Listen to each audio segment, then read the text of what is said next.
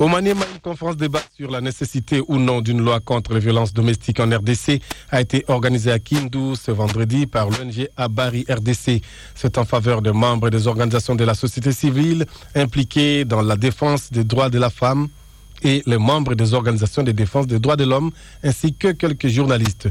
Florence Kizalunga prépare à cette conférence débat. Voici son reportage. Certes, il existe des problèmes de violence domestique. Cette conférence a été une occasion aux participants de réfléchir sur les voies et moyens de mener des actions pour lutter contre et faire des plaidoyers auprès des autorités. Guy Mouyembe, président de Abari RDC. Quoi que l'on peut dire, euh, ces violences domestiques ont toujours existé au Congo, ça c'est évident, mais on a constaté une certaine hausse. Les violences domestiques qui existent depuis que la marginalisation de la femme a été décrétée par les sociétés humaines et on n'en a jamais parlé, raison pour laquelle on n'en entend pas souvent parler. Or, c'est une vraie réalité. Des femmes battues, des femmes violentées, des femmes euh, maltraitées psychologiquement. Donc, il va falloir qu'on puisse euh, tirer attention à cela. Les participants ont jugé nécessaire d'avoir une loi à ce sujet. Baïsitia Gertrude, chef de bureau à la division du genre. En tant que femme du Maniema, compte tenu de la situation que traverse cette femme, quoi qu'elle soit une majorité de la population du Maniema, je trouve que c'est vraiment nécessaire. Pourquoi? Puisqu'il y a des spécificités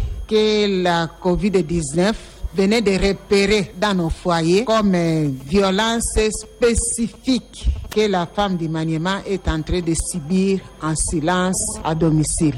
Kindu, Florence Kizalunga, Radio Okapi. Puis, euh, plus